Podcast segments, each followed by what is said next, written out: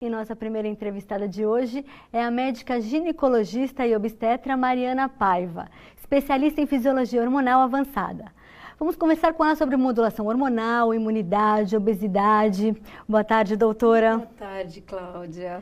É, com essa pandemia, né, essa mudança de hábitos, esse ineditismo, né, imprevisibilidade toda, é, as pessoas acabaram né, mudando muito a rotina. Isso se reflete no peso, né? É, tem, tem chegado muita gente no seu consultório reclamando da, do ganho de peso? No peso, né? É, é, engraçado, é bem isso que você falou. Esse cenário, ele, ele deixa muito claro o quanto é importante esse olhar para a saúde. E num primeiro momento as pessoas acham que essa mudança da rotina, até o cérebro, né? Ele tem esse gatilho, ah, estamos de férias. Então a gente percebe uh, um consumo excessivo de junk foods, de pizza, de álcool. Ah, vamos abrir um vinhozinho hoje. E só que isso foi se estendendo, né?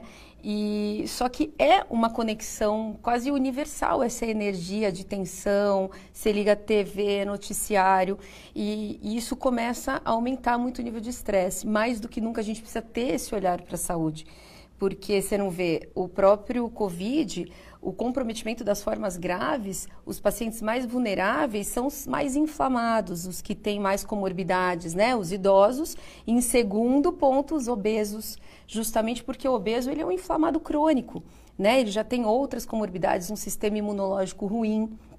E aí é quando a gente mais tem que ter cuidado com o combustível, com o que está entrando, é quando a gente mais negligencia, porque a comida também é uma fonte de conforto. Né? Você busca o alimento uh, para ter um consolo, para ter prazer. E por isso que a gente acaba optando até pelos comfort foods, né? E, e, acaba negligenciando aí uma nutrição, a comida como nutriente. E aí você observa pessoas extremamente hiponutridas, às vezes sobrepeso, com comprometimento grave da imunidade. E a gente tem controle pelo Covid, Claudinha? Não temos controle pelo Covid. O Covid está aí, está instalado, vamos rezar aí para uma vacina. O que a gente tem controle, que até conforta a gente mais do que nunca, é ter controle sobre o hospedeiro, sobre a gente, sobre estar tá com a nossa nutrição em dia, porque se o carro vai ter que passar em buraco, que ele esteja com, motor, com amortecedor bom, com uma boa engrenagem, com um bom freio. Isso vai fazer a gente passar naquela estrada de uma maneira mais leve né? Então, mais do que nunca, combustível de primeira linha, né? E é quando os, e os pacientes estão fazendo tudo o contrário. Eu nunca vi assim tanta incidência de adoecimento por outras causas e depressão é uma delas. Esse isolamento, esse confinamento e depressão é muito grave, compromete o ser humano em tudo também, principalmente Inclusive nessa a questão. Imunidade, né? Inclusive tudo, imunidade. totalmente, né? Esse cortisol, que é o hormônio do estresse, né? Voltando um pouco para a parte hormonal, é, acaba prejudicando todo um cenário né, de, de tudo. E o cortisol alto, por essa situação de estresse crônica, acaba ainda favorecendo mais essa, essa é, questão da gordura, do aumento da gordura corporal, aí sedentário, perde massa muscular e você vai invertendo todo já um metabolismo quando você tem que estar com o seu carro tinindo assim os motores, né? Tudo calibrado, né? Agora a, a, a, ingestão de doces é comum porque as pessoas ficam mais em casa, é o que você falou, acaba sendo um alento, né? as pessoas estão comendo mais doce e a obesidade, inclusive era uma das minhas perguntas, causa mais complicações do coronavírus e também de outras doenças. Tudo é mais complicado no obeso? Tudo. Tudo, assim, a gente tem que parar de olhar a obesidade só como uma questão estética, né? Eu falo que a obesidade, ela vai muito além, né? A obesidade é uma doença, né? E está muito claro agora, você vê o obeso aí como uma linha de frente nesse cenário caótico, mas não é só para o Covid, a gente tem aí a obesidade como fator de risco para câncer de mama, para câncer de endométrio, para câncer de intestino, para todos os cânceres. Né? É, a questão da autoestima, aumento de risco cardiovascular, lesões musculares, osteoesqueléticas, né, pelo sobrepeso. Isso compromete demais a questão da qualidade de vida, a qualidade do envelhecimento. Talvez a obesidade é um dos primeiros pilares, e não por uma questão estética, por uma questão de longevidade, de autonomia. O que, que você, como você quer estar tá daqui a 10 anos? Isso tem que ser pensado né? É, com que autonomia eu quero estar? Tá? E, você, e, e, hoje a gente tem uma evidência de risco absurda, essa questão do sobrepeso, da insulina, insulina resistente, mal funcionante, como gerador de processos de câncer, processos de inflamação crônica metabólica, que é uma grande geradora de doenças e comprometimento na nossa qualidade de vida. Então, tem que olhar sim para a nutrição, agora mais do que nunca, equilibrar a questão dos micronutrientes. A vitamina D tem uma ação incrível. Você vê, a gente está no inverno confinado, então tem que olhar para a vitamina D, tem que olhar para a nutrição, tem que olhar para a ingestão de alimentos é, de uma maneira mais focada em realmente o que, que eu estou comendo micronutrientes necessários para minha saúde, o magnésio é fundamental, o zinco, zinco é. o selênio, e sabe? Esses, e esses nutrientes, eles têm que ser suplementados obrigatoriamente ou se a pessoa tem uma alimentação equilibrada não precisa? Normalmente, a maioria desses micronutrientes, como a gente mesmo fala, né? O que, que é o micronutriente? São substâncias fundamentais para o nosso metabolismo, para a gente funcionar como máquina, só que a gente não consegue produzir, por exemplo, como os hormônios que a gente consegue produzir. Os micronutrientes, eles precisam ser extraídos, por isso a gente come, né? É, então, assim, a maioria dos micronutrientes a gente precisa pegar, mesmo a vitamina D. Só que a vitamina D a gente nem considera mais uma vitamina, justamente por causa disso.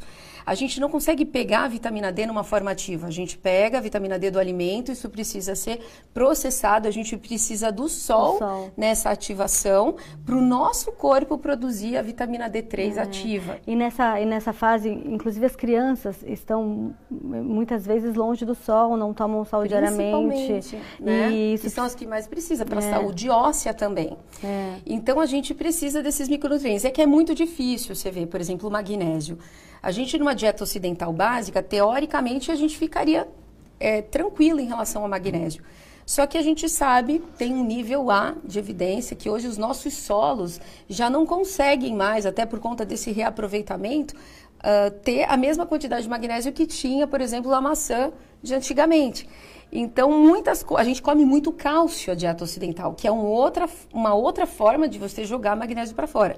E magnésio é uma substância fundamental para a saúde óssea, saúde cardiovascular. Álcool, a gestão de excesso de cálcio, de cálcio acaba prejudicando ah. o metabolismo do magnésio que é o padrão da é dieta ocidental. Equilibrar isso? Por isso que é, essa questão é, da suplementação. Quando você observa que, ah, eu não gosto muito de saladas, meus pratos não, sou, não são coloridos, eu tenho uma monotonia alimentar, é sempre a mesma coisa, é sempre aquele beabá, né? Não tem uma diversidade.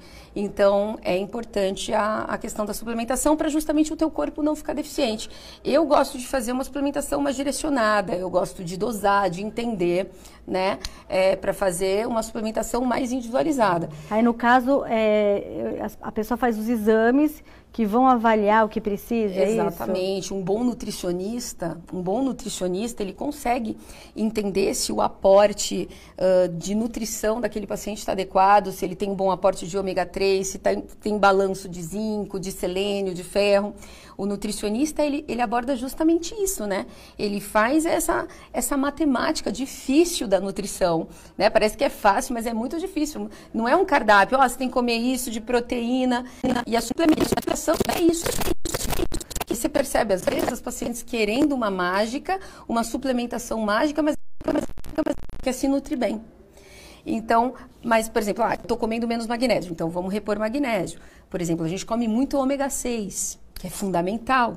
Mas tem quais alimentos? Eu, uh, castanhas, tem nas nozes, tem nos, nos peixes, né? Mas a gente come pouco ômega 3. E esse desbalanço também não é. E ômega 3 é mais no salmão? Salmão, né? atum, sardinha né? O e é difícil a gente comer uma quantidade suficiente na alimentação. você tem que equilibrar, uhum. né? Você tem que equilibrar. Não adianta você comer muito um, menos o outro. Então... Isso tudo se reflete na imunidade, né? Tudo. É, por na isso imunidade que, e na saúde. É, por isso que é, muitos obesos estão tendo complicações com a Covid, com, né, com o vírus. E isso é é, relacionado ao, ao, fato da pessoa ter já uma inflamação, que é a obesidade, gera uma inflamação no organismo, não é isso? Então, Como que é o mecanismo se discute, dessa complicação? Se discute muito essa questão né, da obesidade como um, dos, um segundo, talvez, fator de prognóstico ruim no Covid, depois da idade, né? A gente sabe uhum. que os uhum. idosos e logo depois os obesos. Uma coisa que se discute muito, porque qual é a forma grave do Covid? É a forma inflamatória é aquela forma que começa, começa a cometer todos os órgãos, né? O paciente começa a evoluir para uma insuficiência renal, além da pneumonia, né? Então ele tem toda uma, uma cascata inflamatória, ou seja, o próprio sistema imunológico dele começa a reagir tanto ao vírus que começa a, a matar ele mesmo. O sistema imunológico ele tem que ser aquele atirador de elite. Ele olha lá e, né, quase é, aquele ponto, atirador de elite. Ele vai lá, pá, né? É o que eu falo. É, a gente não precisa ter uma imunidade boa, a gente precisa ter uma imunidade modulada.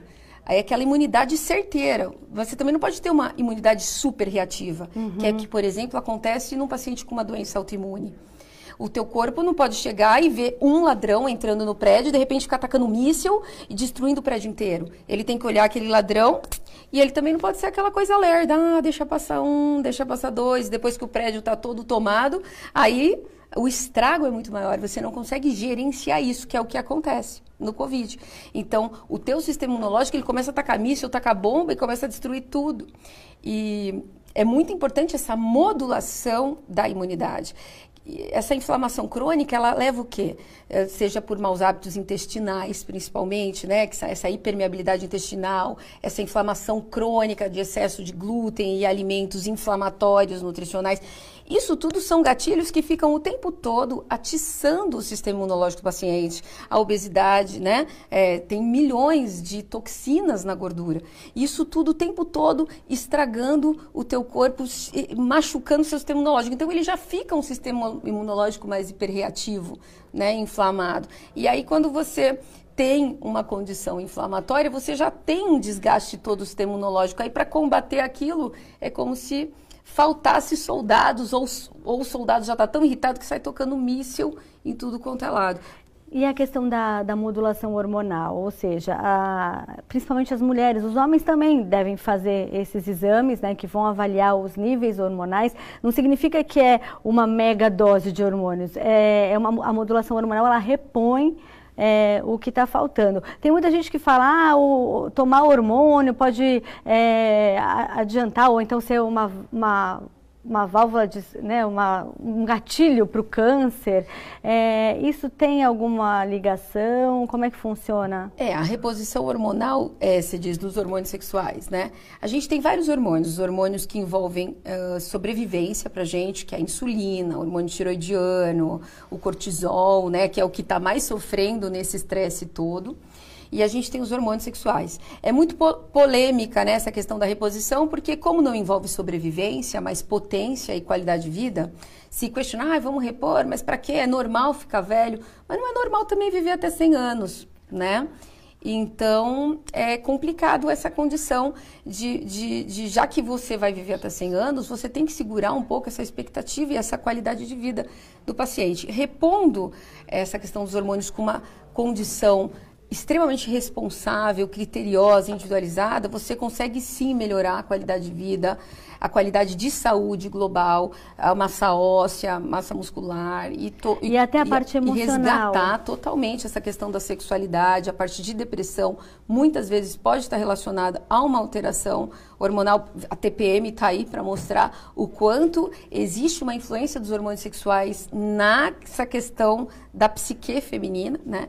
Então, é, sem dúvida, é, quando, quando a mulher entra nessa fase do climatério, que já não está com o motor 100%, esses ajustes resgatam a qualidade de vida, a qualidade do organismo como um todo. Então, isso é importante é, a, na, na, época do climatério, mas a, a mulher já deve fazer esse controle a partir de que idade? E o homem também, né?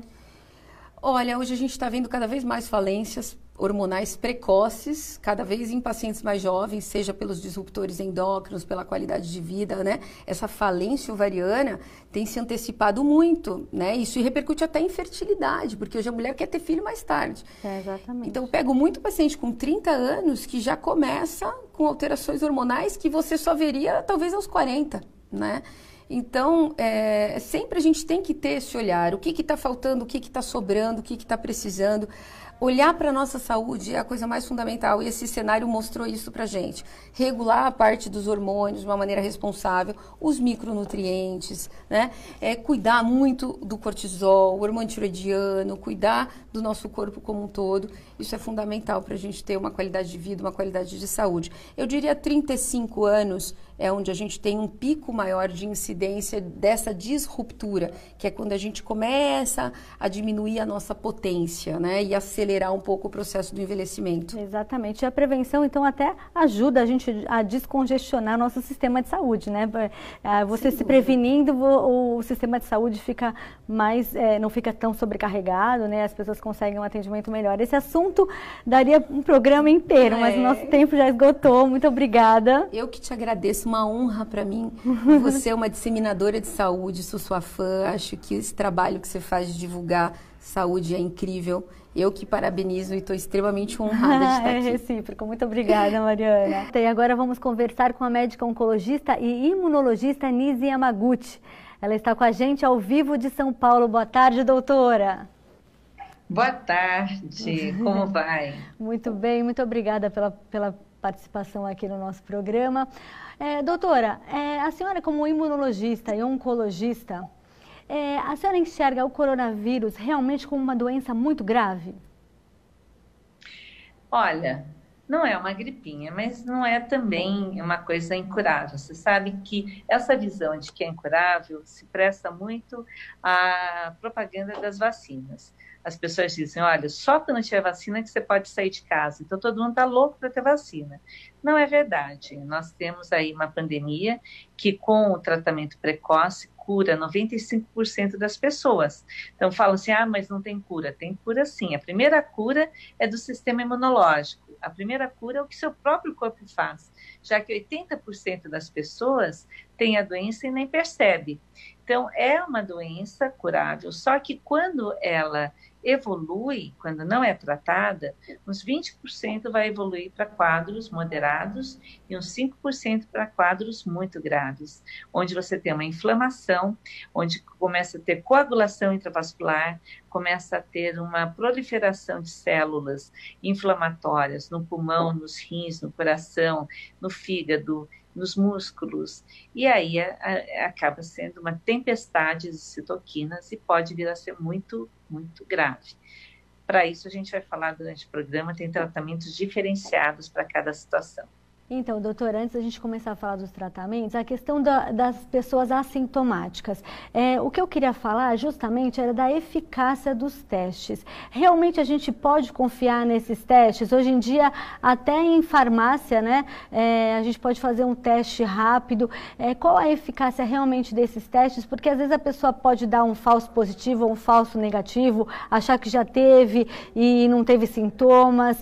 É, me fala mais ou menos a sua visão. Então, não dá para confiar 100% nos testes, porque eles vêm de diferentes fontes, de diferentes qualidades, não estão testados uns contra os outros, e realmente, mesmo quando é bom, você tem pelo menos 65% de vezes em que você tem um resultado positivo e ele é positivo mesmo. Quando você tem um resultado negativo, pode ser em 35% das vezes ele é positivo e não foi detectado. Assim como o falso negativo, então, é, é isso, né? O falso negativo é quando você não detecta, mas você já tem o coronavírus. O falso positivo, eu tive alguns casos que foi muito difícil para o paciente, porque era IgM positivo, você não achava o vírus, o PCR era negativo, o paciente não tinha quadro, ele tinha que ficar isolado, e no fim parece que era mentira. Então, existe uma reação cruzada do coronavírus com outros coronavírus. Se você já teve SARS-CoV-1, se você já teve MERS, se você já teve outros tipos de coronavírus, eventualmente pode ter uma reação cruzada com algumas dessas proteínas e a gente é, não pode, pode não detectar isso, né? É, uma outra coisa que é importante com relação aos testes é que existe o teste que é feito para anticorpos, que é IgG e IgM. O que, que é isso? Ele diz se você já tem anticorpos na hora que você está combatendo o vírus, que é o IgM, que é na fase aguda, onde você está com o vírus. E o IgG é quando você adquire imunidade, que é quando você já passou pelo vírus e você tem imunidade. Então, o IgG é assim, é o passaporte, né, de, de passeio. Só que aí começam várias notícias assim, ah, mas talvez o IgG não seja suficiente. Talvez não, mas é, na maioria das vezes é. Então, a gente começa a colocar mais medo nas pessoas. Uma outra é, coisa importante é aquele teste do nariz. O teste do nariz, vamos lembrar que ah, o COVID-19 ele entra fundamentalmente por essas vias nasais, oculares, pelas mucosas, e você pode detectar quando a pessoa tem anosmia, ou falta de é, é, sentido de olfato ou de paladar. É, esse, é, essa possibilidade de avaliar o paciente baseado na anosmia, eu vou mudar aqui, é melhor na anosmia, faz com que é, você também acelere a ida, muitas vezes, à detecção. E é, com aquele é, negócio horroroso né, que corre... Então, é um cotonete, né? Que... O cotonete. É, você pode descobrir se a pessoa está com o vírus agora. Então, aquele se chama RT-PCR, Real Time PCR esse real-time PCR, você colhe por aqui, você pode saber na hora, às vezes alguns testes demoram dois dias, mas ali você sabe se você está com o vírus, não é o anticorpo. Você pode fazer esse mesmo teste de PCR no sangue, onde você faz por espectrometria de massa ou por outros testes, por ELISA, você vê se o ELISA hoje é o anticorpo, mas você pode ver se você tem no sangue a quantidade de vírus o é, viral load, que é a, é a quantidade absoluta de vírus. Então, esses testes são muito interessantes, mas ainda tem reações cruzadas. O PCR, ele pode dar positivo quando a pessoa já teve o vírus e, às vezes, ficam fragmentos de vírus velhos que dão ainda positivos. Ah, é possível a pessoa se recontaminar ou demora um tempo para que isso é, aconteça? Aparentemente, os casos que se pensou que foram recontaminações eram esses vírus velhos, quebrados já, mas que estavam lá e que foram detectados. Então, é, a pessoa que já teve coronavírus e, e recebe o, o, IgG né, positivo, ela ela está imunizada e teoricamente não tem perigo mais de contaminar Exato. alguém é. ou de ser contaminada. É, Nice, você ficou agora bem... Nada é 100%, É, tá? eu sei. Então, a, você ficou bem... Assim, já conheço você há anos, já fizemos algumas entrevistas, mas é, você esteve muito na mídia recentemente em função da cloroquina, é um tema que já foi muito falado, né? Aliás, cloroquina, eu gostaria que você explicasse a diferença de cloroquina e hidroxicloroquina, que são é, dois princípios diferentes, e realmente é, o momento certo para se medicar, porque agora muita gente não está prescrevendo mais. Me explica um pouquinho sobre esse prognóstico, esse protocolo de tratamento. Então, mais de 20 bilhões de doses já foram dadas no mundo de cloroquina e hidroxicloroquina. Foi considerado um dos remédios mais seguros pela Organização Mundial de Saúde até a SARS-CoV-2. É, estava na lista da American é, Cardiology Society como uma medicação extremamente segura. E foi quando ela começou a ser é, o alvo de muitas é, fake news, né, é que começaram a ficar com muito medo desses remédios. Mas ele é dado por anos, às vezes meses, para pacientes com lupus e é dado na África, na Amazônia, para pacientes com malária. E o que nós damos, que são cinco dias com azitromicina e zinco em pacientes que não tenham doenças graves, é absolutamente seguro. Então, nós sabemos que é eficiente, principalmente na fase da replicação viral. Por quê? O vírus é, da, é, do, do SARS-CoV-2, o COVID, ele é um vírus RNA. O que, que é um vírus RNA? Ele não tem partículas DNA, ele não consegue se replicar sozinho, se auto-refazer. Ele precisa da máquina da célula, ele vai lá no ribossoma da célula, faz uma transcrição, aí ele faz a própria célula produzir mais vírus. Aí a célula fica empacotada de vírus, ela explode e libera o vírus na circulação. Então, essa fase em que ele entra na célula, você danifica com a hidroxicloroquina, azitromicina e zinco. Eu, a azitromicina, o zinco e a, é, e o, o, a hidroxicloroquina é, agem em diferentes pontos dessa máquina e o vírus não consegue se replicar. E aí ele acaba morrendo. E o zinco protege, né, fortalece o sistema imunológico. E em que Também. dia, em que dia é, após o contágio é, é, ideal começar esse tratamento? Após o quarto, quinto dia? Isso. O contágio ele ocorre, é, tem um tempo de incubação, que é variável, de uma a duas semanas. A gente não sabe, tem gente que é mais, que depende do sistema imunológico e algumas pessoas nunca vão desenvolver a doença. Mas naqueles que desenvolvem, a gente fala que o ideal é do segundo ao quinto dia do sintoma. Começou a ter nariz escorrendo, sintoma de gripe, dor de cabeça, é hora certa. Por isso que não dá tempo, muitas vezes, de ficar pronto o resultado do exame. Você colhe, se tiver positivo, ótimo, toma. Se tiver negativo, toma também, porque cinco dias depois você vai saber, entende? É, é, porque é um remédio que realmente. E se tiver muito medo de hidroxicloroquina, toma ivermectina. Ivermectina é um remédio para verme que está sendo dado com bastante segurança, como preventivo também, inclusive algumas cidades, como no norte do Brasil, aqui em Porto Feliz, no Pará, já dão para os contaminantes. Teve contato, foi no lugar que tinha gente com Covid, toma ivermectina a cada 15 dias, dois a três comprimidos, e aí um abraço, sabe? Porque a maioria não pega.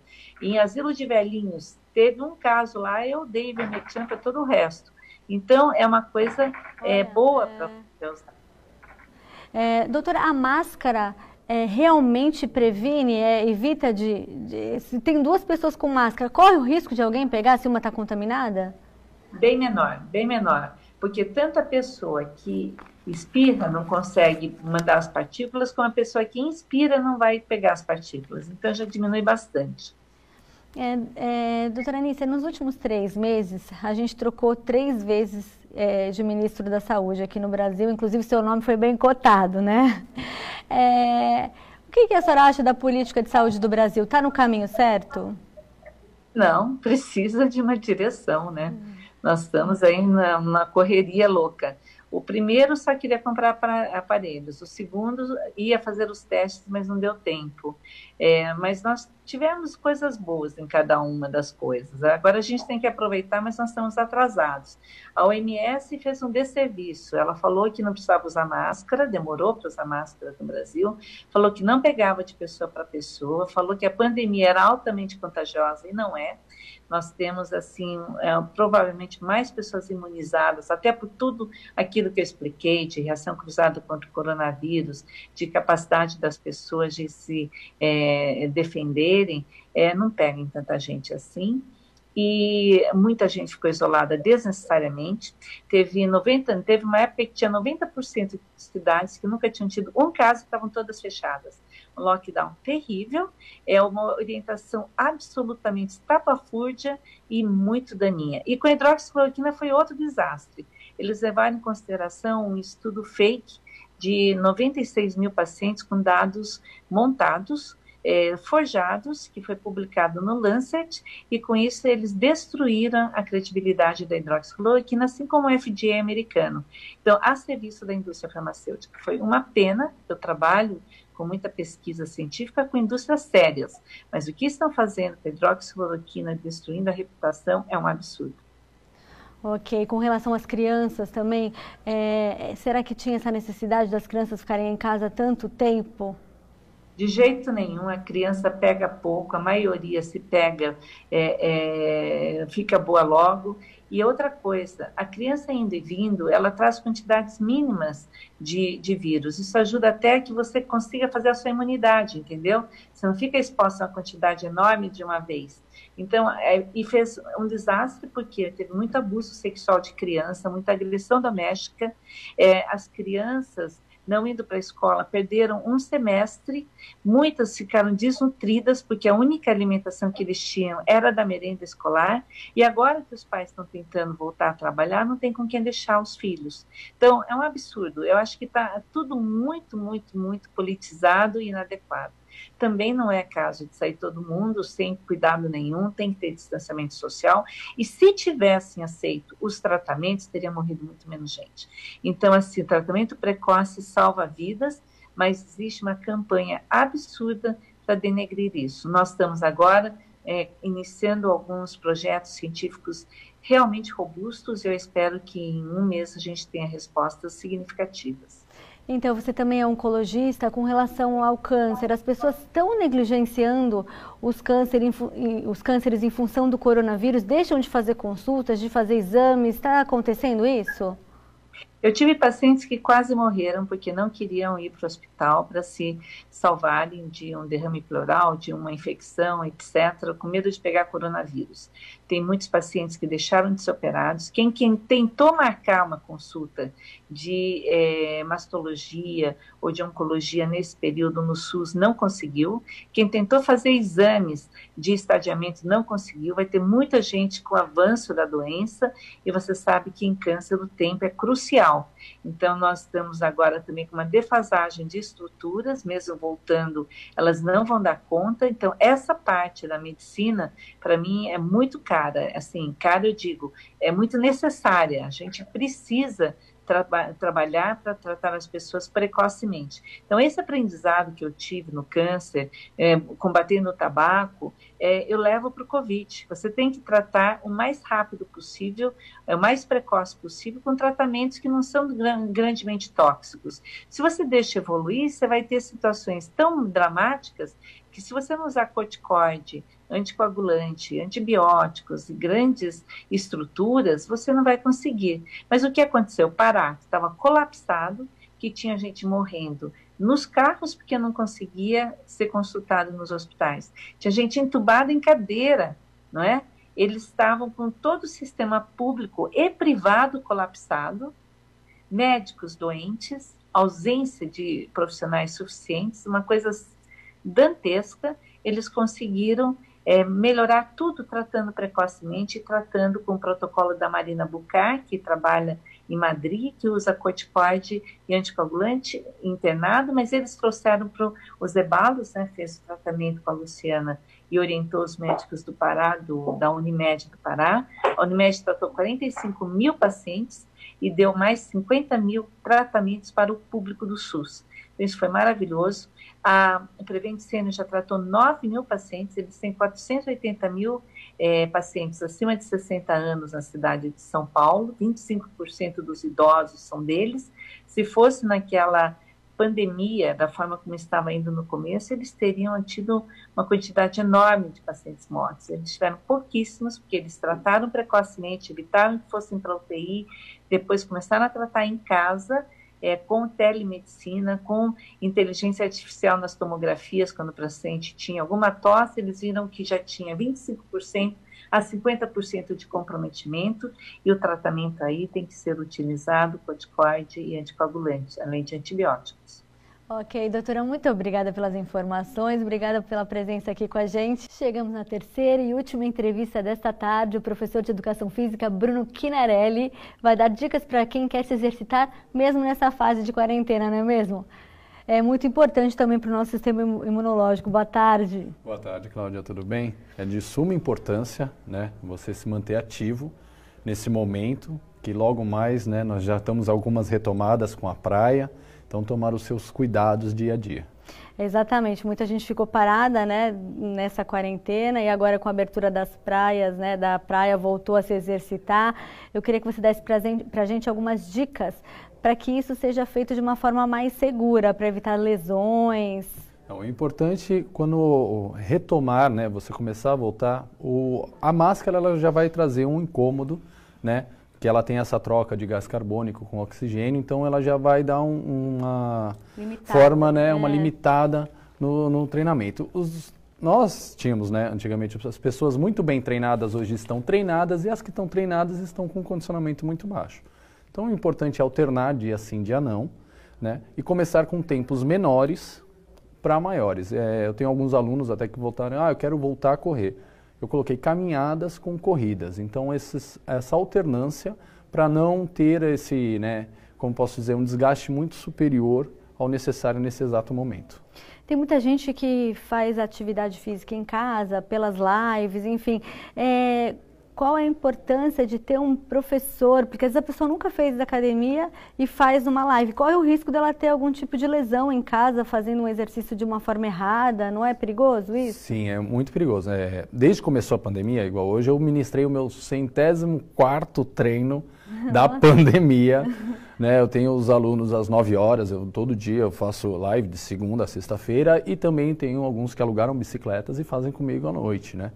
E o que eu falo para eles, eu não criei nada de novo, nenhum movimento novo, nenhuma coisa assim que seja muito que ah, eu preciso, eu tenho que tomar alguns cuidados, né? Você não tem que fazer movimentos ou altas intensidades. Você tem que fazer movimentos corretos, né? Como procurar um profissional qualificado, algumas vezes você pode ter alguma limitação, então uma adaptação. Não adianta você buscar um treinamento falando assim: "Ah, não, eu preciso de um treinamento que eu transfire muito" e começar a dar alguns saltos, algumas coisas que te limitam. O importante é ver o movimento, ver o que o professor tem, ver a adaptação, procurar para o seu condicionamento físico. Né? Eu brinco com meus alunos, muitos não têm nada em casa. Então hoje até brinquei que eu estava fazendo stiff, eu peguei o carrinho de brinquedo no meu filho e falei, ó, oh, dá para fazer com carrinho uma limitação. Então tomar os devidos cuidados sempre. É isso que eu ia falar. Realmente, se a pessoa não tem nenhum tipo de acessório de academia em casa, ela consegue treinar? Permanecer consegue. condicionada? Consegue, consegue treinar com o peso do próprio corpo, com alguns é, cabo de vassoura, já utilizei, uma mochila, então a gente coloca um peso na mochila para ficar certinho na coluna, com algumas sacolas, tendo todo o movimento, garrafas PETs, já utilizei galões. Então assim, tem como se fazer tudo isso dentro da sua própria residência mas o importante é estar tá olhando o movimento. Então, toda vez que eu faço a live, eu falo, ó, movimento, contração, abdômen. Então, veja o movimento que está sendo executado e, se possível, você tiver um espelho, né, em casa que você possa fazer para frente para esse espelho, ajuda e muito. É importante que a pessoa faça quantas vezes por semana e o mínimo de tempo para ter esse resultado. Um resultado tanto de condicionamento quanto de fortalecimento da musculatura. Então, é, eu falo que esse é o momento que, assim, em casa você vai brigar, falar assim: ah, não vou ficar uma hora treinando em casa. De 25 minutos a 40 minutos treinando bem, né, tendo a intensidade, trabalhando é, divisões da sua musculatura, você consegue treinar bem em casa, né? Vendo também a respiração, o descanso, você faz. Eu falo que os meus treinos, né, principalmente que eu estou ministrando, de 25 a 30 minutos que não tem uma desculpa. Ah, eu não tive tempo. Não, 25 a 30 minutos você tem. Eu até brinco com os alunos que eu faço e já é suficiente. Já é suficiente, porque a nossa imunidade nós construímos dia a dia. Então não adianta você treinar na segunda-feira e for treinar só sexta-feira. Pode se alternar o dia, segunda, quarta, sexta, pulou sábado, voltou no domingo, aí no outro volta numa terça, quinta, sempre um dia sim, um dia não? Sim. Você pode treinar todo dia? Sim, mas não tudo. Eu falo uh, principalmente para os alunos que, é, que estão comigo, eu falo assim, hoje nós estamos trabalhando peito, tríceps, anterior de coxa. Amanhã, costas, bíceps posterior. Quarta-feira eu sempre quebro eles, abdômen e alongamento, que aí as pessoas esquecem de alongar. Isso. Hoje você fica mais em casa, esquece da postura, o alongamento, que é uma parte assim essencial, principalmente quem está em home office. Que aí vai lá, senta e eu brinco, né? A gente não senta, a gente se joga. eu vejo assim, as pessoas Ainda se fica jogam. sempre comendo alguma coisa ao mesmo tempo. Tenho, tenho, eu tenho alunos que chegam e falam assim, não, não, depois da sua bike eu vou tomar uma. Eu falei, ó, toma cuidado. Mas tem toda essa parte, é isso sim. mesmo. Tem além do consumo de, de, de, uma alimentação exagerada, ainda tem o consumo de álcool que aumentou, né, nessa quarentena. As pessoas estão bebendo mais, ficam mais em casa e acabam bebendo, bebendo mais. Agora, é, essa questão que você falou de exercitar grupos musculares diferentes, né? Porque às sim. vezes a pessoa gosta de uma série que viu no, no Instagram e faz todo dia aquela série. Não pode, né? É, não, não, não deve. se deve, né? É... Igual é, hoje tem muitos os treinamentos full body, né? Ah, com o corpo inteiro. É, muitos, principalmente blogueiros, fitness, ah, você tem que trabalhar o, o corpo inteiro. E o descanso? Você vai trabalhar o corpo todo hoje, amanhã você vai descansar? Qual a parte que você tem, né? Que o, todo treinamento, ele é um triângulo. É o treino, o descanso e a limitação. Voltando para as academias, isso vai sempre estar tá na sua vida. Ou na pandemia ou fora da pandemia, você tem que treinar, se alimentar e descansar. Onde as pessoas mais erram. Querem treinar muito, comer muito pouco e descansar nada. Então o triângulo não fica certo. Então, Equilibrado, né? Tem que ser, eu brinco que é a trigonometria, né? O, o, o equilátero, né? Sempre o triângulo perfeito. Entendi. Agora, a pessoa que quer começar a correr amanhã, vamos supor, está assistindo a gente aqui, se motivou, nunca praticou atividade física, o que, que você recomenda? Que ela comece com uma caminhada? uma caminhada e até, que eu falo, não é a corrida leve, né? O Aqueles trote trotes, leve. É. O trotezinho leve e que alterne. Então, assim, você caminhou durante três minutos. Então, corra durante um minuto e meio. Sempre o dobro de descanso para a intensidade. Correu, a frequência subiu muito, principalmente a máscara vai subir, né? É, eu já corri de máscara, viu quanto dificulta, tá? Então, assim, subiu muito a frequência, começa a caminhar, não para. Onde as pessoas desesperam. Elas, a frequência cardíaca sobe e ela vai lá e para. Aí vem o mal-estar. Então, correu, subiu muito, continua Aquela andando, parada respira. Repentina, repentina faz mal. Faz mal, dá, é, com a máscara vai dar um, um principalmente é tontura. As pessoas Isso vale então até para esteira, se a pessoa tem uma esteira em casa, é ideal é ir diminuindo o ritmo. E vai, vai num, diminuindo o ritmo faz um dia, descansa o outro e assim vai alternando. Começa com 20 minutos a 30 minutos e assim vai. Não é assim, ah, hoje eu fiz 20 minutos, amanhã eu vou fazer, vou pular um dia, vou fazer meia hora. Ah, daqui a sábado eu estou correndo uma hora, 10 quilômetros. Não. Vamos gradativos. Essa semana vamos fazer por volta de 30 minutos. Semana que vem vamos subir para 35, 40 minutos porque assim você vai construindo. Todas as pessoas que estão paradas, você está literalmente você está no zero do condicionamento físico. Então tudo que você fizer hoje vai demorar de 48 a, 30, a 36 horas para você entre 36 e 48 horas vai estar tá sentindo o que você fez hoje. É, inclusive porque muita gente está parada mesmo, né? Porque a gente é, sai, vai trabalhar, sobe escada, desce escada e tem muita gente em casa mesmo. Então aí não, não tem nenhum tipo de, nem, nem o dia, a rotina do dia a dia, a movimentação que a gente faz na nossa rotina também foi diminuída, né, muito? Foi, foi muito diminuída. Eu tinha atletas que treinavam comigo duas horas, três horas, faziam personal, iam para minha aula de bike, depois faziam uma corrida.